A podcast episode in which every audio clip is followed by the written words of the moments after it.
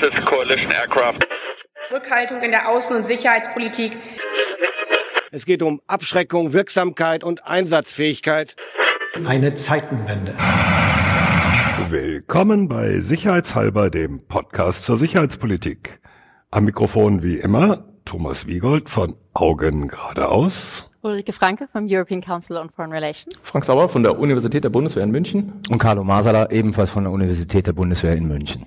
Es ist die 77. Folge und es ist eine besondere. Wir zeichnen auf am 27. Oktober 2023 und gleichzeitig sind wir live aus der Bundesakademie für Sicherheitspolitik, kurz gesagt der BAX in Berlin. Hier in der Schlossanlage Schönhausen im Nordosten Berlins, wo diese Akademie ihren Sitz hat, hat uns nämlich gerade der Freundeskreis der BAX zusammen mit der BAX den Karl Carstens Preis für sicherheitspolitische Kommunikation verliehen. Wir freuen uns sehr drüber und statt einer langweiligen Dankesrede haben wir beschlossen, dass wir lieber die 77. Folge des Sicherheitshalber Podcasts in diesem Saal aufnehmen. Der Saal, das können die ZuhörerInnen jetzt nicht sehen, hat eine bewegte Geschichte. Hier tagte der zentrale runde Tisch der DDR. Hier fand die zweite Runde der 2 plus 4 Verhandlung statt, vor gut 33 Jahren. Was das alles war, erklären wir jetzt nicht, sondern verlinken das in den Show Notes. Und weil wir direkt nach der Preisverleihung aufnehmen, denken Sie dran, Ihr Handy hinterher wieder äh, laut zu schalten. Das, ist- das, weil wir, das ist jetzt ganz peinlich. Das war mein Handy, das war ganz hinten zum Wirklich? Oh, oh Mann. Weil wir, äh, also wir sind live, wir haben Publikum hier im Saal. Hallo Publikum.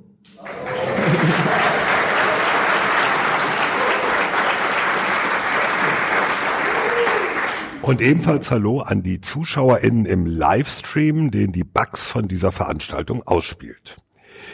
Ja, weil wir diese Folge hier live machen, statt einer Dankesrede, können wir jetzt schon versprechen, die wird nicht so lang. Die Joggingfreunde wie Herr Ackermann können ganz beruhigt sein. Ich meine, Sie haben es jetzt live, Sie müssen es nicht nochmal hören beim Joggen, aber wir werden keine zwei Stunden Sie hier festhalten. Wir werden uns auch gleich noch ein bisschen Zeit für das Gespräch mit dem Publikum nehmen äh, und bitten um Verständnis, dass wir diese Fragen und Antworten nicht in die aufgezeichnete Folge nehmen. Äh, Sie können also ganz offen und frei äh, fragen und wir antworten. Wer bei unseren Live-Veranstaltungen schon mal war, der kennt das schon. Ja, und deswegen beschränken wir uns diesmal auch auf ein Thema.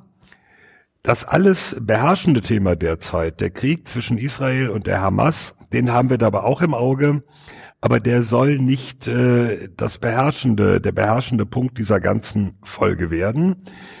Es gibt nämlich viel mehr. Krisen, Konflikte, Kriege ist Chaos das neue Normal. So haben wir diese Folge überschrieben. Und falls sich noch jemand erinnert, bis zum 6. Oktober abends vor dem Terrorangriff der Hamas auf Israel war der russische Angriffskrieg auf die Ukraine das große beherrschende Thema. Bisweilen überlagert, nicht verdrängt von Sahel. Da war noch was. Mali, Niger. Der Krieg zwischen Aserbaidschan und Armenien. Oder die Entwicklung der Lage China, Taiwan. Übrigens, äh, diese Krisen sind alle nicht beendet. Die laufen ja weiter, ganz zu schweigen von der Überkrise, über die wir gar nicht mehr reden, nämlich dem immer schlimmeren, äh, schlimm, schlimmeren, schnelleren Klimawandel. Beides, beides stimmt. Beides stimmt. Ja. Zu viele Krisen, alle gleichzeitig. Jetzt die große Krise Israel, der Krieg, die Auseinandersetzung im Gazastreifen. Ist das nur eine weitere Krise oder hängt das alles zusammen? Wer hat die Antwort? Carlo.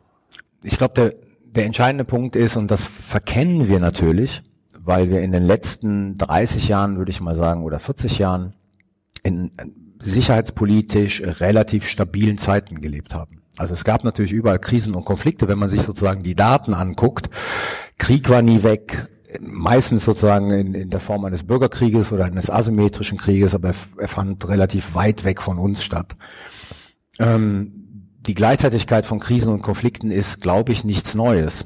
Ich glaube, was jetzt neu ist, das wäre zumindest meine These, ist, dass durch diese sehr starke Bindung, die die USA, vor allen Dingen die USA, in den letzten 20 Monaten auf ähm, die Frage des russischen Angriffskrieges hatten, momentan halt ganz viele Akteure das strategische Vakuum, das hinterlassen wird, einfach ausnutzen. Natürlich hat Gaza, Israel eine Ursache, die sozusagen in der Region liegt. Aber wir sehen ja, wie die Entwicklungen jetzt sind, dass immer mehr Akteure drohen, sich da einzumischen, die USA jetzt da Aufmerksamkeit rein äh, tun müssen. Es ist ja völlig unbeachtet von einer größeren Öffentlichkeit gewesen, dass ähm, Secretary of State Blinken, glaube ich, von einer Woche in einer Diskussion gesagt hat, ähm, dass er befürchtet, dass Aserbaidschan jetzt versucht sein wird, Armenien nochmals anzugreifen, um es sich komplett einzuverleiben. Gleichzeitig sehen wir, dass äh, Präsident Biden sich gezwungen gesehen hat, vor drei oder vier Tagen äh, die Chinesen daran zu erinnern, dass es einen Beistandspakt zwischen den Philippinen und China gibt, äh, nachdem die Chinesen äh, bei den bei den Filipinos äh, die Daumenschrauben an, angelegt hat haben. Also ich glaube, wir sind gerade in einer Phase, wo wo die Gleichzeitigkeit von Krisen und Konflikten nicht das wirklich Neue ist. Aber der Punkt ist, es ist das Austesten der Belastbarkeit der ehemaligen Weltordnungsmacht. So, kurze Antwort. Ich würde das unterfüttern wollen, wenn ich darf, ähm, indem ich sowohl hinzufüge noch Krieg im Kongo, in Syrien wird kräftig weitergebombt, darüber redet auch niemand mehr. Und als wir uns überlegt haben, über was wir sinnvollerweise reden könnten und auch als wir den Titel ähm, in unserer üblichen, sehr strukturierten, systematischen Manier äh, uns überlegt haben, dachte ich, geh doch lieber nochmal zurück, Frank, und prüf, ob das nur so eine gefühlte Wahrheit ist oder ob das wirklich stimmt. Weil das ist natürlich auch eine Sache hinzugekommen, die in der Vergangenheit nicht in gleichem Maße gelten konnte. Und das ist die Tatsache, dass wir sehr, sehr viel Informationen haben, heutzutage viel mehr, eine ganze Informationsflut, würde ich sagen. Ähm, mehr als wir eigentlich verarbeiten können über diese Krisen und diese Konflikte. Ja, Social Media äh, hat ja zum Beispiel eben diesen russischen Angriffskrieg auf die Ukraine zu einem äh, doch relativ transparenten Unterfangen gemacht. Ich will nicht sagen damit, dass wir objektiv wissen, was passiert. Es sind natürlich auch viel Verzerrung, Desinformation, Propaganda mit dem Spiel. Aber trotzdem, wir erfahren einfach sehr viel mehr. Und deswegen war so meine Überlegung, Stimmt es wirklich? Wird es mehr? Werden es mehr Konflikte? Sind es mehr Kriege geworden? Und die Antwort lautet ja. Also ich habe dann einfach quasi in die äh, Konfliktdatenbanken reingeguckt und ähm, es sind sozusagen vollumfängliche Kriege von äh, 20 auf 21. Die Daten enden da äh, äh in äh, 2022 ähm, enden die Daten. Es sind von 20 auf 21 die Kriege hochgegangen, also ein Krieg mehr, ein begrenzter Krieg ebenfalls von 20 auf 21 und äh, gewaltsame Krisen von 164 auf 174 in der Welt. Und da sind jetzt Kannst du die Zahlen nochmal sagen? 100 ein Krieg mehr, ein begrenzter Krieg mehr, zehn gewaltsame Krisen mehr. Ja, die Gesamtzahl. 174 und da sind Dispute nicht dabei. Ja, also wenn man diese Listen anguckt, ähm, dann ist das einfach eine erstaunliche Anzahl von ja Gewaltaktionen auch und äh, interessant natürlich, dass dann plötzlich da, das ist vielleicht für uns auch das, was es so insbesondere diskussionswürdig macht, plötzlich Europa wieder mit dabei ist. Ja? Mit eben dem russischen Angriffskrieg, aber eben auch mit Armenien, Aserbaidschan beispielsweise ähm, und dem Verschwinden von Bergkarabach. Ja? Das ist quasi ein Quasi-Staat, der über Nacht aufgehört hat zu existieren wenn wir nicht in dieser Welt leben würden, in der wir leben, wäre das sozusagen das Dauerbrenner-Thema. Wir würden in Europa über nichts anderes reden, jetzt ist es nur noch eine Fußnote. Darf ich ganz kurz was einfügen, Frank? Bitte. Medien. Wir hätten vor 20 Jahren, hätten wir nur erfahren, dass Aserbaidschan Bergkarabach eingenommen hat. Wir hätten es nicht gesehen. Ja. Heute sehen wir es. Ja. Wir hätten es vor 20 Jahren auch gesehen. Nee, ich glaube nicht, dass so schnell... Also viel später und in, in, einer anderen Form. Jetzt ja? siehst du das in, in, in, in Realtime, wie sozusagen die Armenier aus Bergkarabach in ihre Autos steigen und die Enklave verlassen. Und ich will noch mal einen Punkt, äh, Karl und ich hatten, wir hatten ja vorher noch mal kurz gesprochen und da hattest du noch einen Punkt eingeworfen, den ich jetzt klauen werde, nämlich die Tatsache, dass auch die Opferzahlen noch mal drastisch gestiegen sind. Also ähm, Russland ist inzwischen jetzt Spitze und hat die Amerikaner abgelöst als die Atommacht, die äh, in einem konventionellen Krieg die meisten Menschen verloren hat. Das war Amerika in Vietnam, das ist jetzt vorbei. Also ähm, wir sehen da im Grunde Opferzahlen in einer Größenordnung, die wir in Europa einfach seit Jahrzehnten, seit dem Zweiten Weltkrieg im Grunde nicht gesehen haben. Also ich will jetzt nur noch mal untermauern, dass da was dran ist. Dass wir hier sitzen und über Konflikte, Krisen, Kriege sprechen, hat nichts damit zu tun, äh, dass uns das am Ende noch irgendwie gefallen würde oder wir sagen, ja, das ist so toll, darüber reden wir gerne. Ganz im Gegenteil. Uns bleibt übrigens auch unser bei der bei der Rede vom Herrn Dr. Ackermann ja ähm, sozusagen explizit nochmal unterstrichene besondere Art des Humors und so inzwischen tatsächlich auch noch mehr, als es vielleicht früher der Fall war, im Halse stecken. Also es ist mitnichten etwas, was äh, sozusagen uns irgendwie dienlich wäre oder wir irgendwie begrüßen würden. Aber es ist einfach so, es stimmt. Es gibt mehr Konflikte, es gibt mehr Krisen, es gibt mehr Kriege und es gibt vielleicht auch mehr von dem, was wir als Chaos empfinden.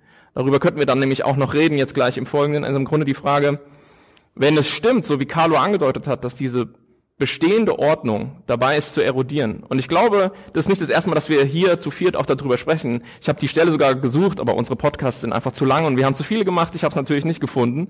Aber irgendwann fiel bei uns schon mal der Satz, die alte Ordnung, und damit ist die gemeint nach dem Ende des Ost-West-Konflikts. Die alte Ordnung verschwindet und es kommt etwas Neues. Wir wissen bloß nicht, wie es heißt. Ja, wir haben für diese Ära noch keinen Namen. Und das hatten wir schon mal offensichtlich so gespürt und auch ausgesprochen. Und ich denke, jetzt ist es komplett evident.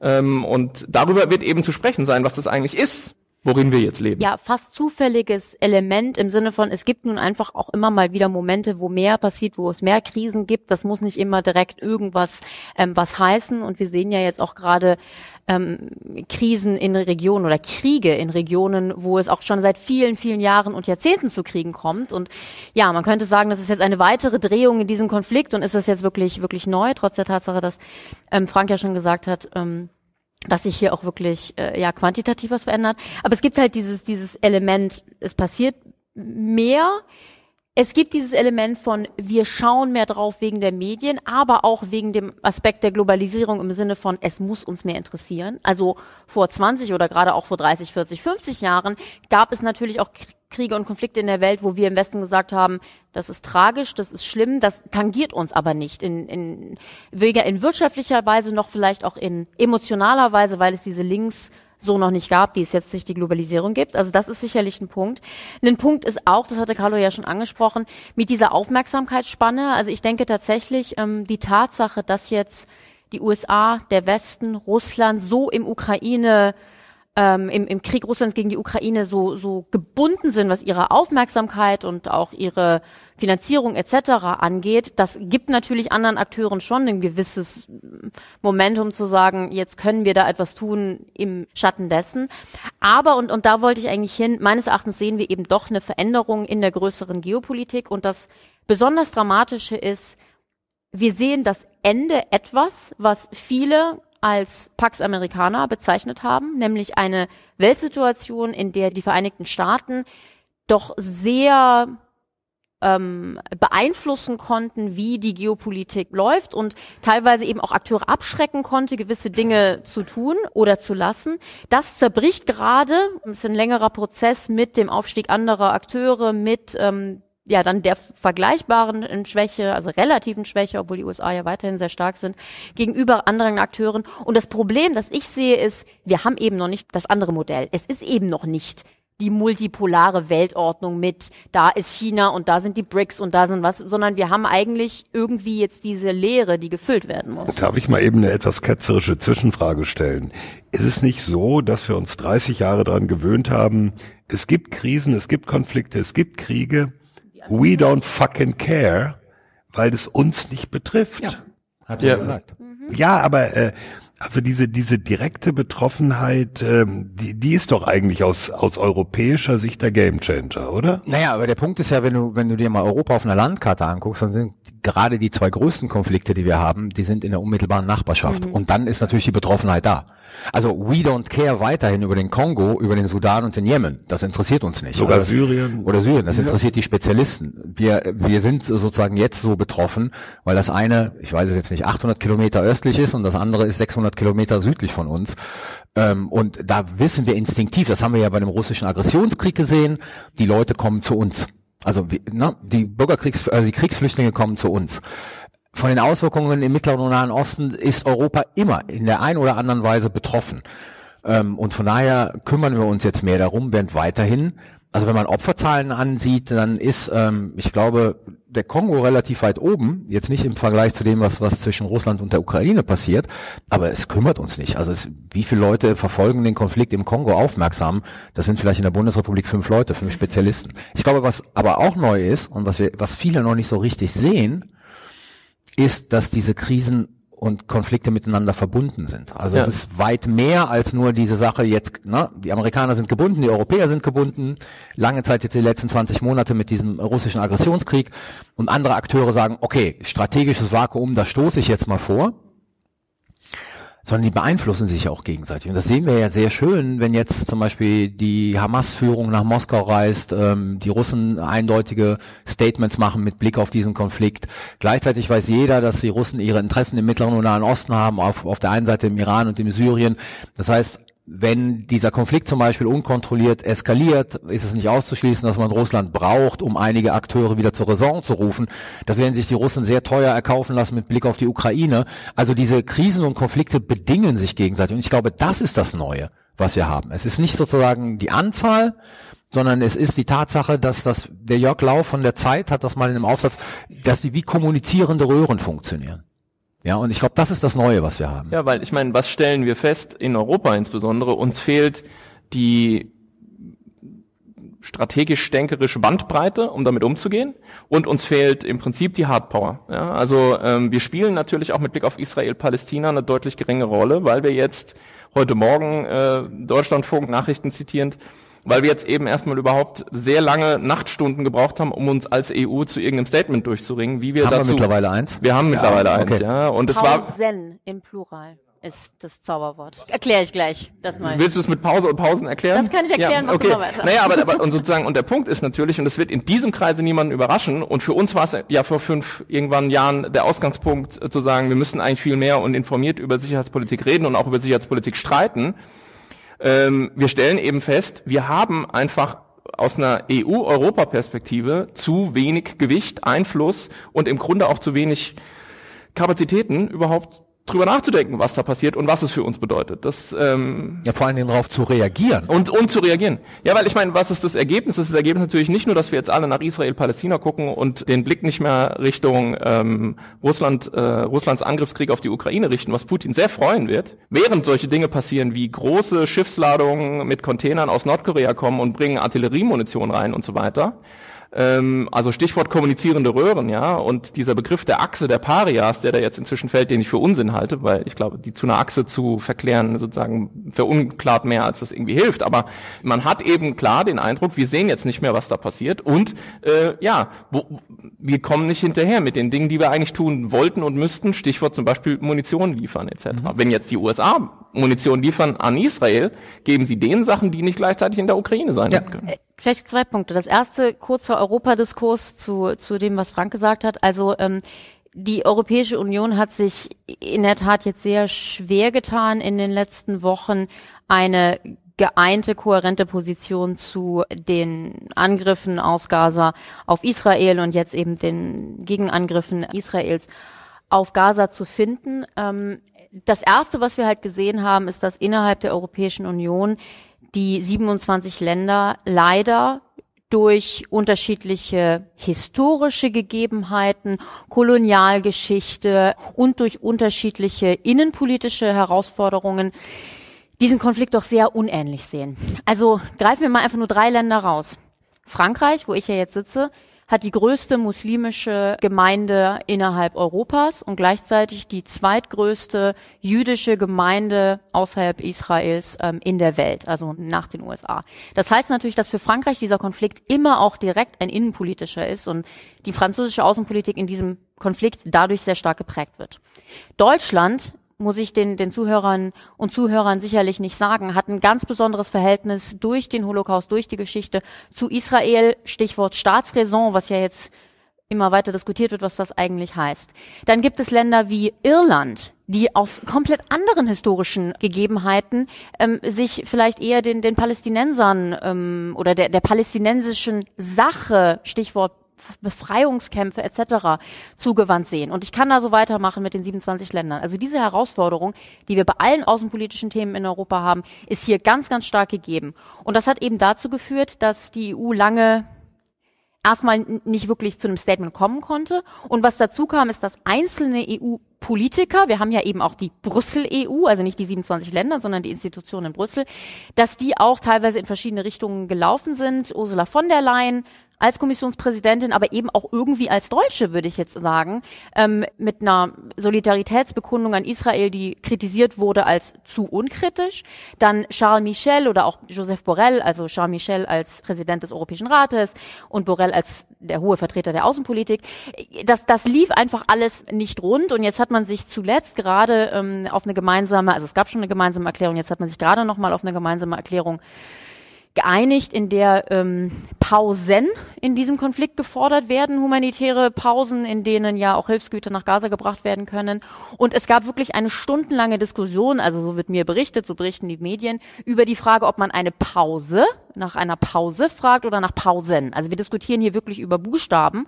Ob da jetzt irgendwie der Unterschied klar wird im Rest der Welt, ist, ist relativ unklar. Aber was, was Frank eben sagt, also wir haben zum einen als Europa nicht die die Gravitas und auch das Militärische dahinter, um eine, eine starke Position zu beziehen und wir haben nicht die Einigung. Und nur um nur noch der zweite Punkt, der damit zusammenhängt, was mir wahnsinnig Sorgen macht, und das ist sehr, was du meintest mit kommunizierende Röhren zwischen diesen Kriegen.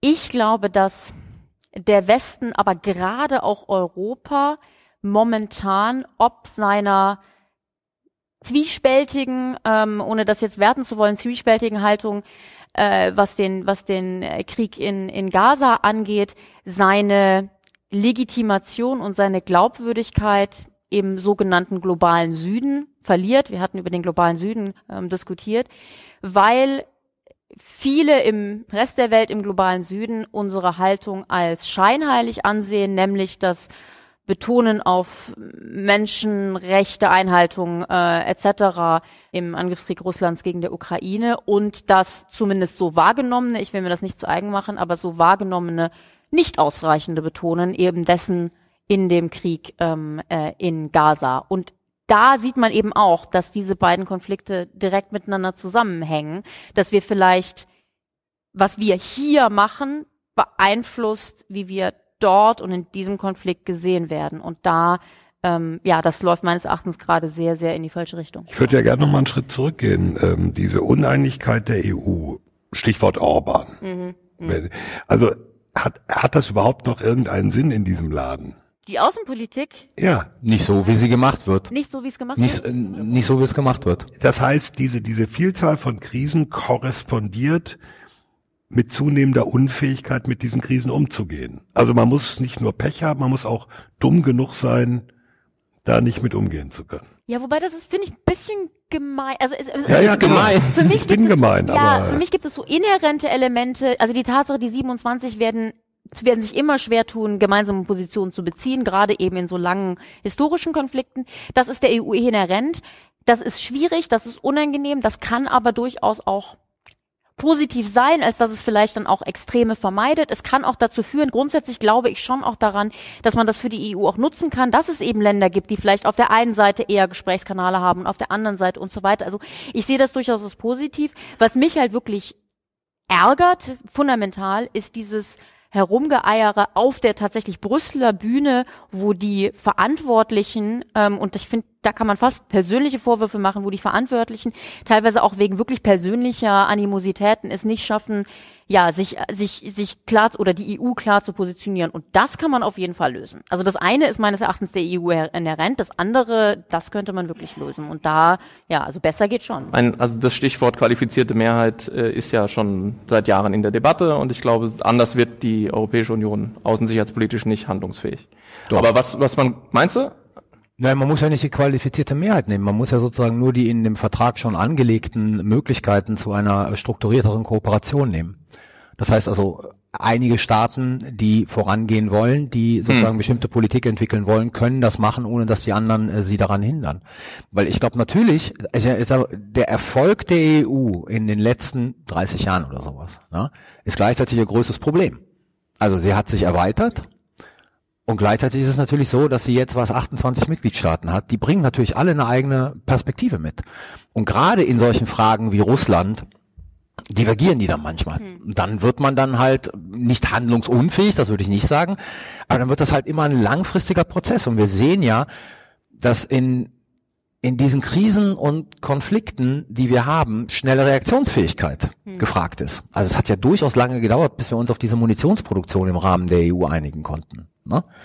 Und ich meine jetzt Israel, Gaza, die Älteren werden sich erinnern, ähm, seit 1977, seit der Erklärung von Venedig, äh, ist die EU über diese Frage Israel-Palästina gespalten. Genau aus dem Grund. kurz für die Jüngeren, was diese Erklärung war. Das, das war die erste sozusagen Erklärung, die äh, im Rahmen, also dessen, was heute Europäische Union heißt, abgegeben wurde, politische Erklärung zu der Frage Israel-Palästina-Konflikt. Und da hat die heutige EU im Prinzip ihr Prinzip begründet zu sagen Äquidistanz. Also die Israelis haben ein Recht und die Palästinenser haben auch ein Recht. Und seitdem ist es letzten Endes so, das muss man ganz einfach klar sagen, ist die EU für, die, für Israel kein Partner in diesem Konflikt. Die Israelis, genauso wie die Palästinenser, begrüßen es jedes Mal, wenn die Vereinigten Staaten irgendeine Lösung herbeiführen, dass die EU die dann finanziert.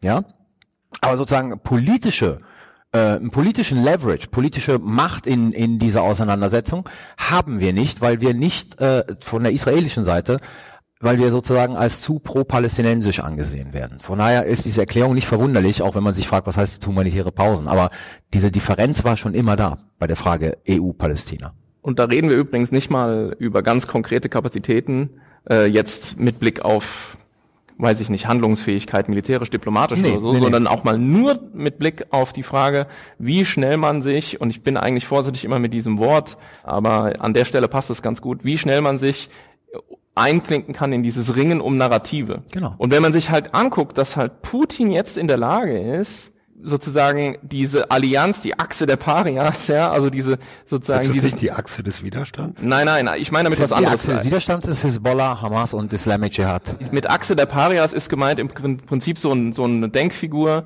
ähm, äh, Russland, Iran, Nordkorea, die alle sich zusammentun, um den mhm. Westen weiter unter Druck zu setzen. Ja, so dieses, was Carlo meinte, da werden irgendwelche Machtvakui plötzlich frei, also stößt man da gezielt rein. Ob das, habe ich ja gerade immer schon mal versucht, ein bisschen zu hinterfragen, ob das so konzertiert stattfindet und äh, dass das da wirklich eine Achsenbildung ist, das wage ich zu bezweifeln, aber es ist halt so ein Bild, was so rumgetragen wird gerade in der Debatte.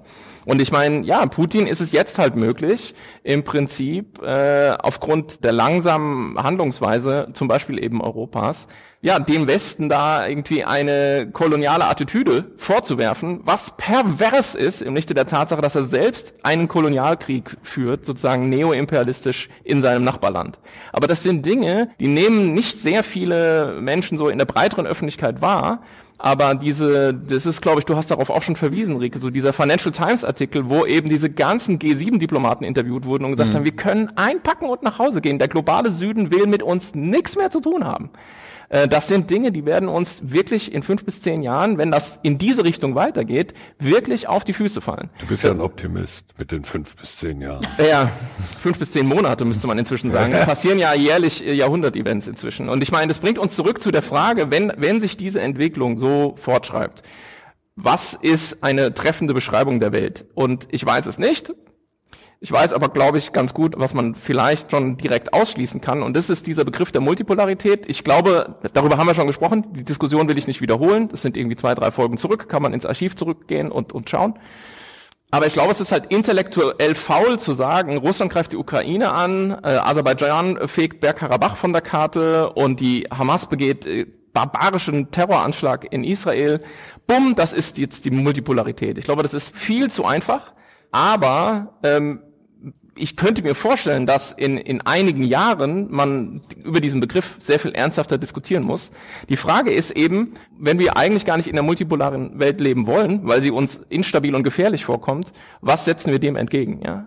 Und ein paar Konfliktlinien, die man dafür mal in, in, in den Blick nehmen kann, sind, sind drei Stück, die ich mal überlegt habe. Na, es sind eigentlich vier. Der, der Standard ist natürlich immer Streit um Land. Ja, aber das ist, glaube ich, äh, ergibt sich von alleine. Aber es sind drei Punkte, in deren Zusammenhang mir mal überlegt habe. Und das ist im Prinzip kulturell, politisch und mit Blick auf Energie. Also ich glaube, man kann eine Konfliktlinie ziehen zwischen dem, was ich antimodern und progressiv nennen würde.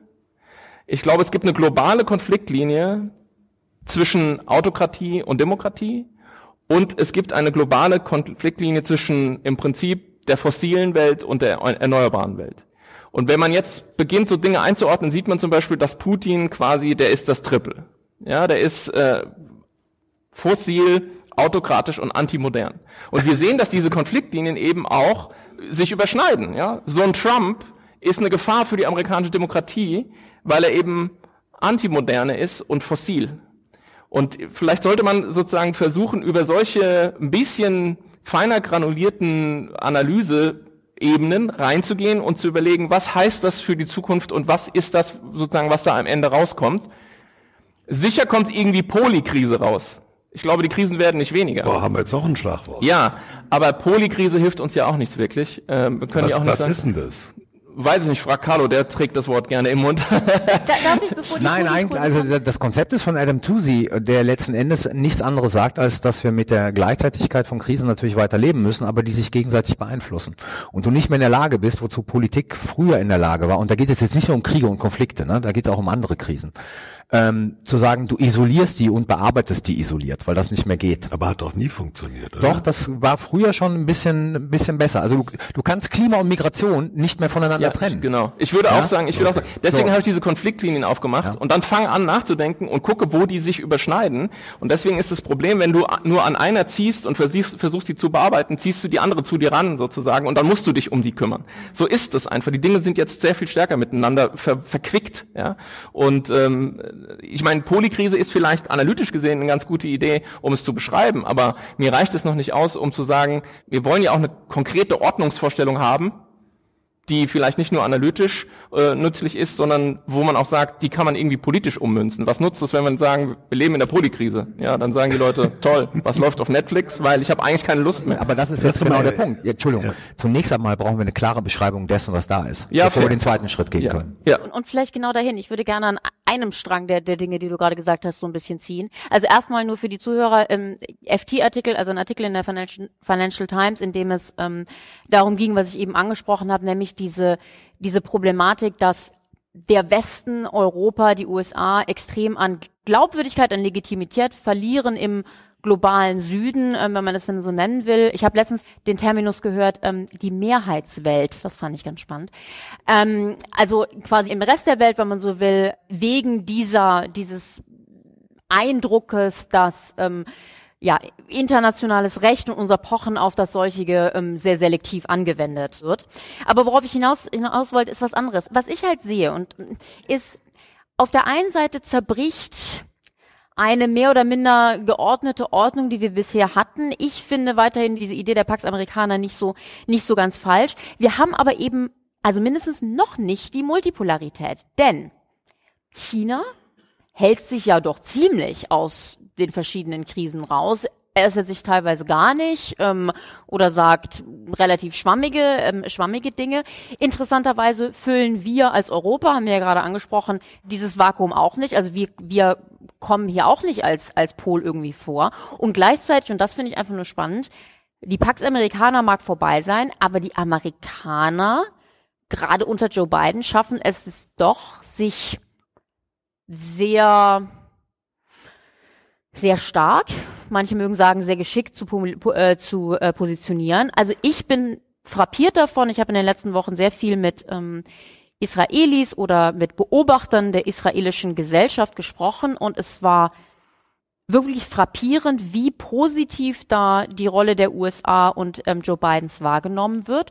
Und zwar nicht, weil sich Joe Biden und die USA komplett ohne jene, jedes Wenn und Aber mit Israel solidarisieren, wie es ja teilweise dargestellt wird. Nein, gerade Joe Biden pocht ja auch immer wieder darauf und erinnert wie immer Israel daran, dass eben sehr wohl ähm, auch, auch das äh, Völkerrecht für sie gilt. Und hinter den Kulissen, so wird ja gesagt, ähm, wird auch sehr dafür argumentiert, eben die Bodenoffensive entweder nicht oder nicht so wie vielleicht geplant stattfinden zu lassen. Also irgendwie, wir haben zwar vielleicht das Ende einer von den Amerikanern dominierten Ordnung, aber von allen Akteuren, über die wir hier reden, Europa, China, Russland sowieso, schaffen es die Amerikaner doch weiterhin, sich irgendwie am, am besten oder zumindest am stärksten zu positionieren. Ja, aber äh, der, der Punkt ist, die anderen Akteure müssen sich nicht jetzt positionieren. Europa, Europa, schon. genau. Ja, aber Europa, Aber China, aber, jetzt, nochmal ganz, also Entschuldigung, wenn ich das jetzt nochmal sage. Wenn wir, ich glaube ja eh, dass diese die ganze Gerede von multipolarer Weltordnung kompletter Bullshit ist.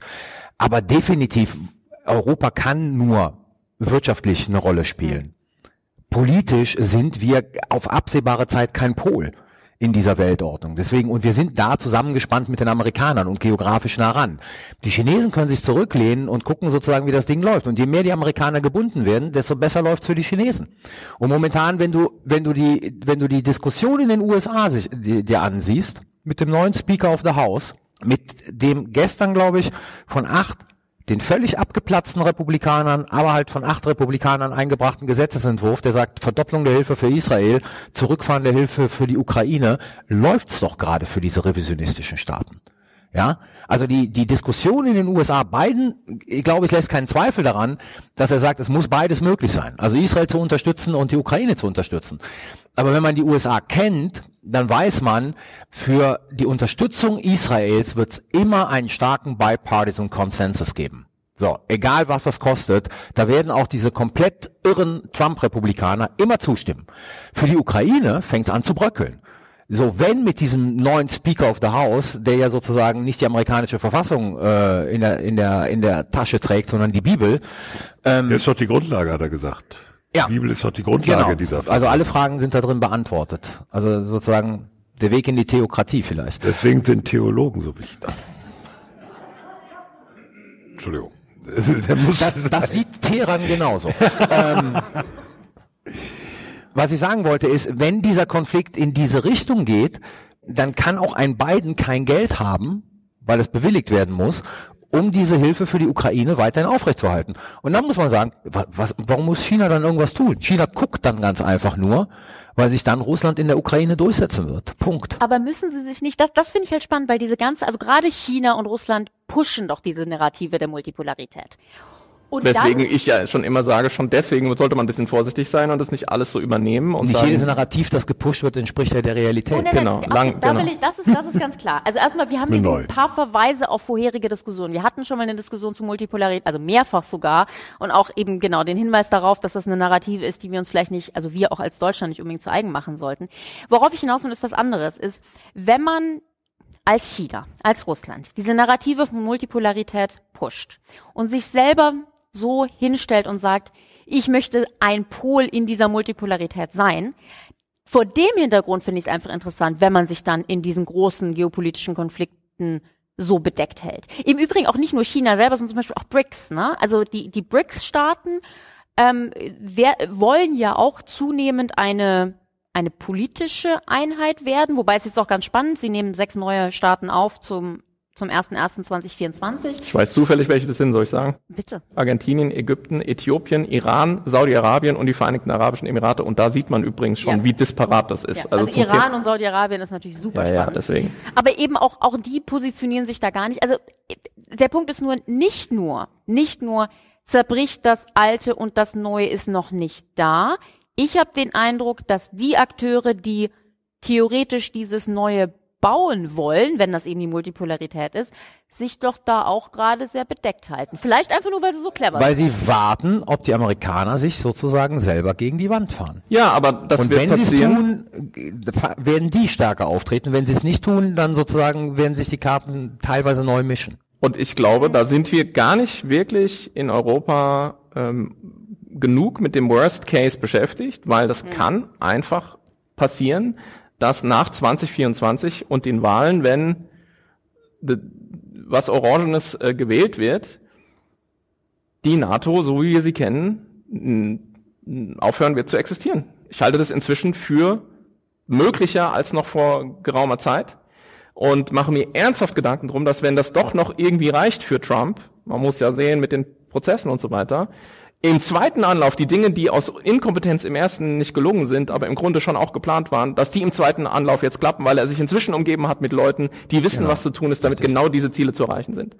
Und dann ist es einfach so, dann werden sich die USA abgemeldet haben und mit den internen sozusagen Domestic Politics beschäftigt sein. Die äh, Europäer werden zu diesem Zeitpunkt kalt erwischt immer noch so disparat und unsortiert stehen, wie wir jetzt gerade stehen. Äh, und Russland wird mit der Ukraine beschäftigt sein und fällt im Grunde sozusagen als so eine, haben wir ja gesehen, Armenien und Aserbaidschan findet statt, weil Russland als Schutzmacht ausgefallen ist. Das heißt, Es ist verdammt nochmal so, irgendjemand schrieb vorhin äh, Grüße in den Stream, vier Stühle, eine Meinung. Und ich habe das ja schon sehr oft massiv beklagt, dass wir beide uns nicht mehr äh, so richtig irgendwie über Kreuz legen wie früher und nicht mehr so schön streiten können. Zunehmendes Alter? Ich, ich, ich glaube, es ist, ich glaube, es ist eine Polykrise, Thomas. Zunehmend realistischer. Nee, aber ich gebe dir halt äh, leider an der Stelle recht, ja, dass es läuft vieles auf China zu, die die zurzeit und da da bin ich nicht genug äh, Fachmann äh, für diese Thematik, die zurzeit aus meiner Sicht noch nicht in der Lage sind tatsächlich diese Machtakkumulation, die man China ja zuschreiben muss, diplomatisch und politisch auf der Weltbühne wirklich zum Tragen zu bringen. Also wenn man so guckt, was diplomatisch passiert äh, auf chinesischer Seite, da habe ich den Eindruck so, ja, die kriegen jetzt, wie sagt man so schön in Deutschland sozusagen, die Power nicht auf die Straße. Aber da bin ich mir nicht sicher, ob sie es nicht wollen mhm. oder ob sie es in Anführungszeichen oder in Klammern noch nicht können. Aber wenn das mal der Fall ist, dann ist es eben so, dann wird dieses Narrativ, das dem Rest der Welt zum Teil aus extrem guten Gründen von Staaten wie China vorgetragen wird, nämlich diese globale Nachkriegsordnung, und damit ist jetzt die nach 45 gemeint, mit der westlichen Dominanz ist für euch als Modell nicht tauglich. Und denkt nochmal an die Konfliktlinien, ja? Wo ist die fossile Energie? Wo liegen die Konflikte mit Blick auf die Geopolitik der Transformation, der Energiewende, ja? Wo kriegen wir denn den, das Kupfer her? Schon mal ganz einfach die einfachen Dinge, da rede ich noch gar nicht von seltenen Erden und so weiter. Wo werden die Batterien produziert? Ähm, wo die Solarzellen und die Windräder etc.? Denken wir an die e- Erosion von Demokratien im etablierten demokratischen Westen und denken wir äh, an solche Dinge wie Menschenrechte etc. Also alles, was sich unter diesem antimodern versus progressiv äh, äh, sozusagen subsumieren würde, dann ist halt einfach der Punkt erreicht, wo der globale Süden unter Umständen sagen wird, jopp, das stimmt, der Westen ist im Niedergang und wir brauchen hier irgendwas Neues und bestimmte andere Spieler, wie zum Beispiel China, stehen zu diesem Zeitpunkt dann sehr gut da. Und ich glaube, mit Blick auf Deutschland, der Sicherheitspolitik-Podcast in deutscher Sprache, ich glaube, wir sind darauf mental einfach nicht vorbereitet, wenn dieser Punkt wirklich kommt, weil wir nach wie vor doch viel zu sehr darin verhaftet sind zu denken, die Chinesen kaufen Autos und Maschinen und so weiter und äh, große Handelspartner wird schon gut gehen. Ich habe das strategische Naivität genannt. Ja. Wir sind noch immer im Bereich der strategischen Naivität. Zeitenwende also, ist ausgefallen Deutsch, diesbezüglich. Deutsch, Europa hat die Arschkarte. Wenn wir so weitermachen, wird die uns, wird ja. die bei uns liegen bleiben. Ja, glaube ich schon. Und du hast natürlich, ich meine, Frank hat das angedeutet, und das darf man ja auch nicht vergessen. Also nehmen wir mal an, nehmen wir mal an, Russland gewinnt diesen Krieg gegen die Ukraine. Das wird ein letzten Endes Aufschwung geben für all diese Kräfte in den europäischen Staaten, die von Anfang an gesagt haben, lass die Unterstützung der Ukraine sein. Also die Orbans. Dieser das sind die Orbans, das ist bei uns die AfD, das sind mhm. bei uns die Wagenknechts, das ist in Frankreich die, die Le Pen und das sind sozusagen ähm, links- und rechtsradikale oder Michelin auch, links- und rechtsradikale Kräfte überall. Die werden dann natürlich mit Fug und Recht behaupten können, wir haben es von Anfang an gesagt. Also Im Prinzip 20 Monate Geldverschwendung, Tote, ja, falsche Politik. Und das wird denen natürlich auch ein oder zwei Prozent bei Wahlen reinspülen. Und wir kennen ja diese Länder, wo es durchaus immer spitz auf Knopf steht, ob solche Leute nicht dann doch aus den Wahlen als stärkste Partei oder als stärkste Figur herauskommen. Also wir haben das gleiche Problem ja auch in Europa. Es ist ja nicht so, dass wir auf die Amerikaner gucken und sagen, diese Gesellschaft sozusagen wird möglicherweise immer autoritärer unter Donald Trump oder wie auch immer die sich entwickelt. Äh, wir haben diese konkrete Gefahr ja auch in Europa. Also wir haben, und das ist natürlich auch, alle werden sich hier in dem Saal erinnern, dass die 90er Jahre immer dadurch gekennzeichnet waren, äh, von dieser Binsenweisheit zu sagen, naja, die Grenze zwischen innen und außen, die existiert nicht mehr. Aber was das bedeutet hat, das wussten wir alle nie. Und irgendwie Außenpolitik haben wir dann nie danach ausgerichtet. Jetzt sehen wir es sehr ganz konkret, was das heißt. Die Grenze zwischen außen und innen existiert nicht mehr. Weil diese Effekte von sozusagen außenpolitischen Dingen haben jetzt unmittelbare Effekte möglicherweise in innenpolitischen Entwicklungen. Ja, wir müssen jetzt übrigens ein bisschen auf die Uhr achten, weil wir haben jetzt noch zehn Minuten, wir wollen ja noch die Lösung präsentieren. Ne? Dafür sind wir ja bekannt. So, wir sind ja der Podcast, der nicht nur die ganze Zeit sagt, wie schrecklich alles ist, Lösung, sondern wie alles wieder gut wird. Die Lösung wollten wir noch in der nächsten Folge. Ach so, Cliffhanger. Ey, aber genau, genau darauf wollte ich nämlich ähm, hinaus, denn ich weiß nicht, ich machen wir es uns noch ein bisschen zu einfach, wenn ihr habt ja jetzt beide gesagt, wir in Deutschland, vielleicht slash Europa, wir sind darauf nicht vorbereitet. Strategische Naivität, hattest du es genannt. Mal andersrum gefragt, was, was müssten wir denn jetzt sehen, damit wir sagen würden, da tut sich wirklich was. Und ich frage das deswegen, weil Eine ich Zeitenwende wäre cool. Ne? So. Ich frage das nämlich deswegen, weil ich Crazy. persönlich sehe schon, und ich kriege das, das ist ja so eine typische Frage, die ich auch eben von, von den, den europäischen Medien kriege, ich sehe schon sowohl in Deutschland als in Europa doch durchaus eben Weichen, die neu gestellt werden, Entwicklungen, die sich tun. Stichwort Zeitenwende. Wir haben viel über die Zeitenwende gesprochen, müssen wir nicht jetzt nochmal neu Wir haben mehr aufrollen, drüber gesprochen als gemacht. als gemacht wurde oder? Äh, Zeitenwende sie, sie gemacht. meinte den Sicherheitspot, Ach so. Bundesrepublik Ach so, ja. Also wir haben halt in Deutschland die Zeitenwende mit allen, wie sagt man, warts and all, also mit, mit allen ähm, Dingen, die auch nicht funktionieren. Wir haben in der Europäischen Union diese Milliarden, die durch die Friedensfazilität und so weiter ähm, jetzt plötzlich für verteidigungspolitische Themen ausgegeben werden. Also was ich einfach sagen will, es tut sich ja doch einiges, sowohl in Europa als auch in der EU. Wir starten von einem unglaublich niedrigen Niveau, weil sowohl Deutschland als auch die EU ja diese Themen ja eigentlich gar nicht machen wollten und deswegen jeder Schritt ist ein großer.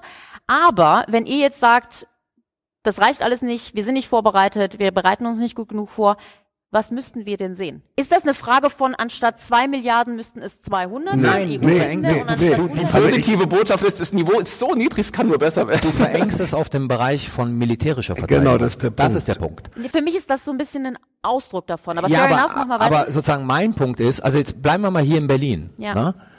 Ähm, die Hauptherausforderung, die wir heute haben, ist doch nicht der russische Panzer, der durch Polen durchfährt, um sozusagen das Bundeskanzleramt in, in, in Trümmern zu schießen. Weil oder, er vorher im Stau steckt. oder das russische Kampfflugzeug.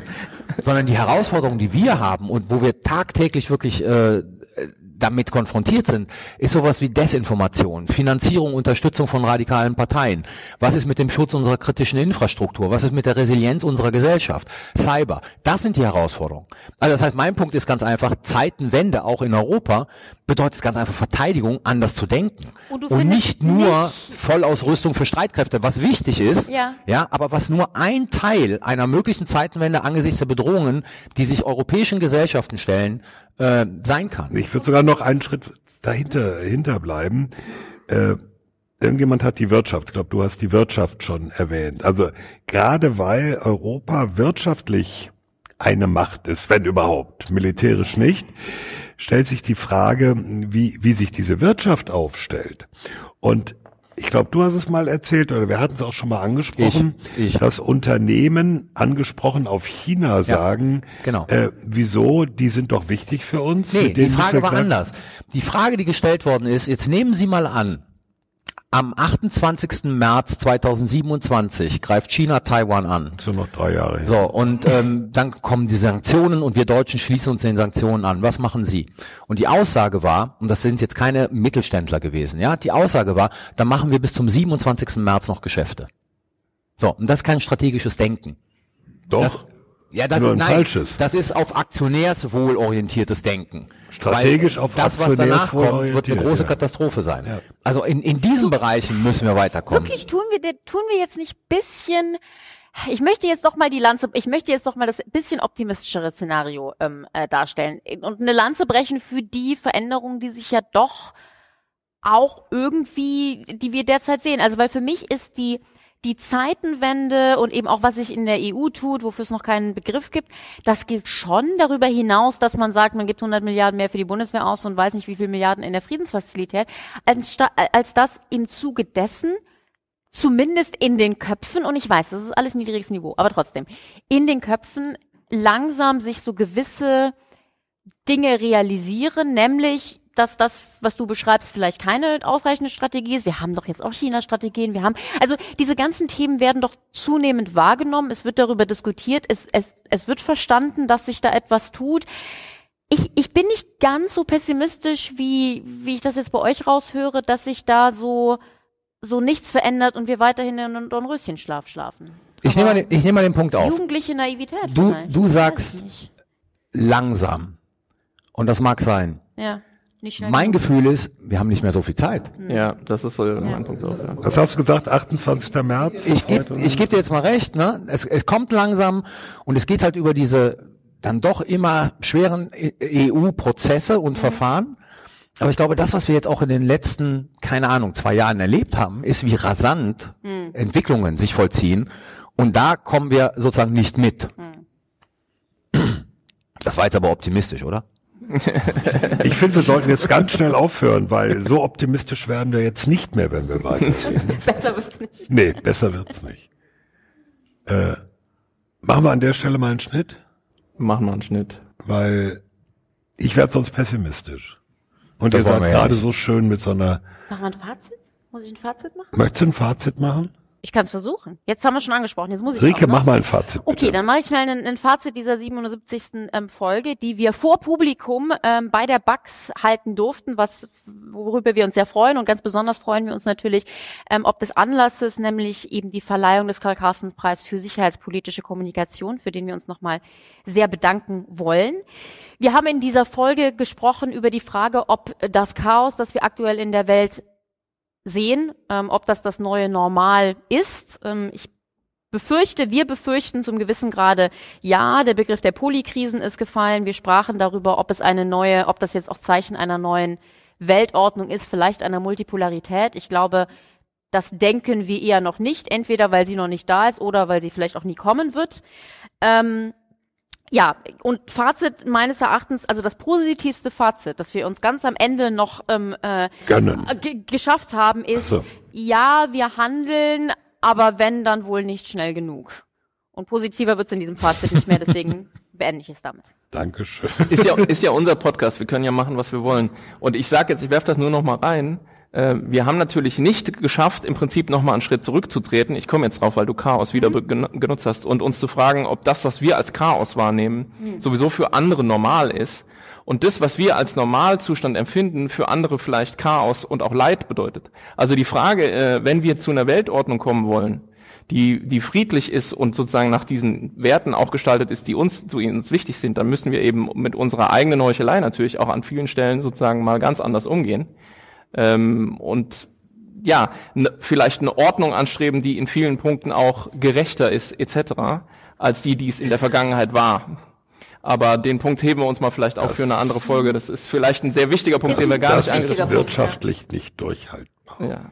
Und damit sind wir bei Aber Frank klingt jetzt so wie der alte Willy Brandt, äh, als er Präsident der Sozialistischen Internationale geworden ist. Der hat immer diesen Punkt der gerechten Weltordnung, die vor allen Dingen der, der weltwirtschaftlichen Gerechtigkeit. Ja, aber er hat, er lag ja nicht falsch. ja, aber sie ist nie gekommen. Das ist der Der Punkt. ist richtig. Und wir besprachen genau das Thema, das kam ja auch in ähnlicher Form raus in unserer letzten Diskussion über die Sahelzone und quasi das europäische Agieren dort. Stimmt, Also, da hat man es am konkreten Genau. Gegenstand mal gesehen, was das bedeutet, ja. Gut, also wir haben direkt Themen für die nächsten Folgen. Gut, und wir empfehlen natürlich die vorangegangenen Folgen Immer. ebenso. Damit sind wir beim Sicherheitshinweis.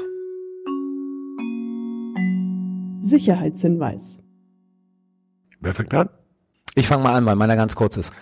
Ähm, gestern erfolgten ja die beiden Angriffe äh, durch die USA auf äh, Basen von pro-iranischen Milizen in, in Syrien. Und das Interessante dabei ist das Statement von äh, Lloyd Austin, das er dann im Anschluss daran gegeben hat. Weil wenn man das liest, dann steht da drin, dass diese Basen auch von den Revolutionsgarden genutzt werden, also den iranischen Revolutionsgarden. Das ist im amerikanischen Sprachgebrauch das ist nicht das erste Mal, dass die Amerikaner sozusagen an Angriffe gegen Basen von irgendwelchen pro-iranischen Milizen in Syrien durchführen. Aber bislang war nie dezidiert die Rede davon, dass die vom Iran aktiv genutzt werden. Das heißt, wir treten ein, glaube ich, in eine neue Phase dieses Abschreckungsspiels, das wir gerade da sehen am Persischen Golf, dem Iran möglicherweise aus dieser bevorstehenden Bodenoffensive der israelischen Streitkräfte mit Blick auf Gaza herauszuhalten. Das ist schon ein Schritt weiter als all das, was wir sozusagen in den letzten Wochen erlebt haben. Also A, der aktive Beschuss seitens der Amerikaner, B, das explizite Erwähnen der Revolutionsgarden, ähm, dass man Sicherheitshinweis, da, da verändert sich gerade was. Machst du am Schluss, weil du hast so ein schönes. Dann mache ich äh, schnell dazwischen. Wer regelmäßig Sicherheitshalber Podcast hört, der weiß, dass äh, jeder zweite Sicherheitshinweis von mir inzwischen irgendein in die Brüche gegangener Rüstungskontrollvertrag ist. Es ist mal wieder soweit, ähm, ich, ich kann es sehr kurz machen, der sogenannte Comprehensive Test Ban Treaty, CTBT, der nie in Kraft war, unter anderem, weil es an der Ratifikation der USA gefehlt hat, ähm, den aber Russland unterzeichnet und ratifiziert hatte, den hat die Duma jetzt deratifiziert in einem ganz interessanten äh, Dokument. Und die Begründung war, so Putin, dass eben ja ähm, Parität hergestellt werden soll. Also wenn ihr diesen Vertrag nicht ratifiziert, dann entratifizieren wir ihn. Und ähm, naja, der nächste Gedanke, der sich daran anschließt, ich sage das mit aller notwendiger Vorsicht, ich glaube nicht, dass das konkret aussteht, aber der nächste Gedanke, der sich daran anschließt, ist natürlich, dass das Testen von Nuklearwaffen dadurch dann auch möglicher geworden ist. Ich glaube nicht, dass es konkrete Absichten gibt, aber es gibt natürlich immer auch Stakeholder in den Staaten, die gerne testen wollen. Und äh, ich sag mal so, vielleicht in fünf bis sieben Folgen oder so können wir dann Polykrise 2.0 diskutieren. Dann testen wir nämlich auch inzwischen dann wieder Nuklearwaffen, wenn es soweit. Super. Äh, mein Sicherheitshinweis schließt an, an äh, das einige Europa, das wir vorhin beschworen haben.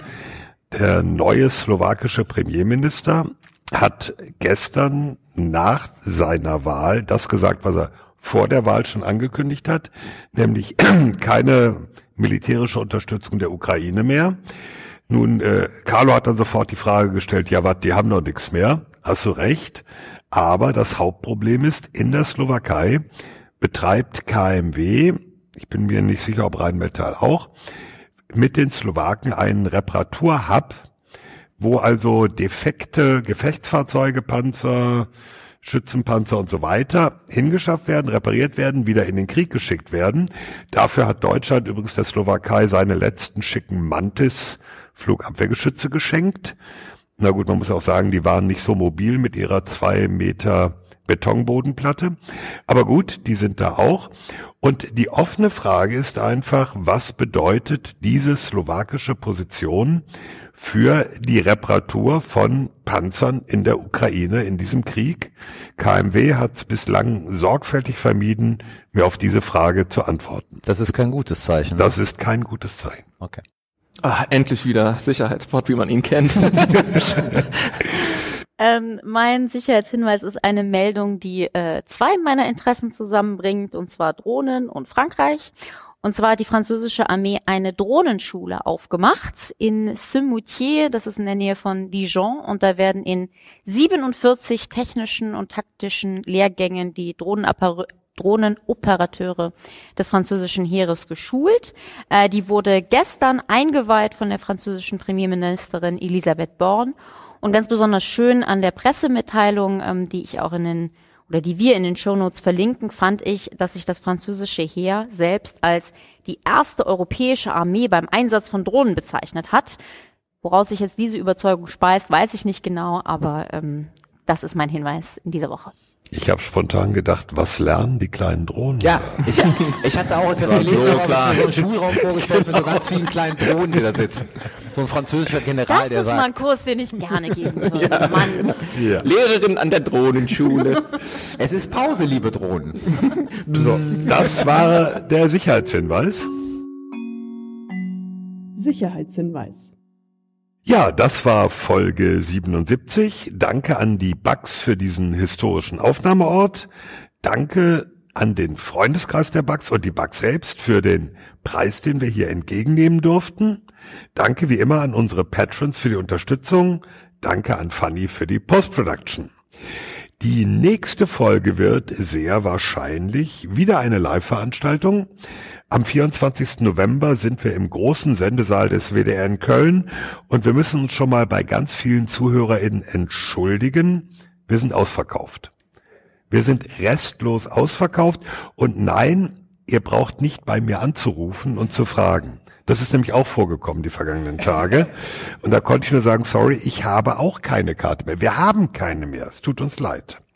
Aber auch die Veranstaltung in Köln wird es hinterher als Podcast-Folge geben zum Nachhören und sie wird von Phoenix aufgezeichnet und dann ausgestrahlt. Wissen wir wann? Nee, ne? Wahrscheinlich am, am Sonntag danach. Sonntag, am Sonntag danach wahrscheinlich. Ja, also ein bisschen können alle dabei sein. Wir sagen Danke, wir sagen Tschüss, es verabschieden sich Thomas Wiegold, was sagen wir jetzt, auf Twitter, at Thomas Wiegold, auf Blue Sky, T Wiegold, auf Mastodon, T Wiegold, Siehst du, du machst es viel, viel zu kompliziert. Okay. Ich bin nämlich Ulrike Franke und ich bin auf sämtlichen Plattformen ihrer und eurer Wahl at Rike Franke. Frank Sauer, überall at Dr. Frank Sauer. Carlo Masala, überall auf den zwei, Carlo Masala 1. Nicht auf Blue Sky. Doch, Tschüss. Blue Sky bin ich auch Carlo Maser. Ah, nee, ich meine nicht auf Mastodon. Nee, Mastodon Genau. bin ich. Tschüss. Tschüss. Tschüss.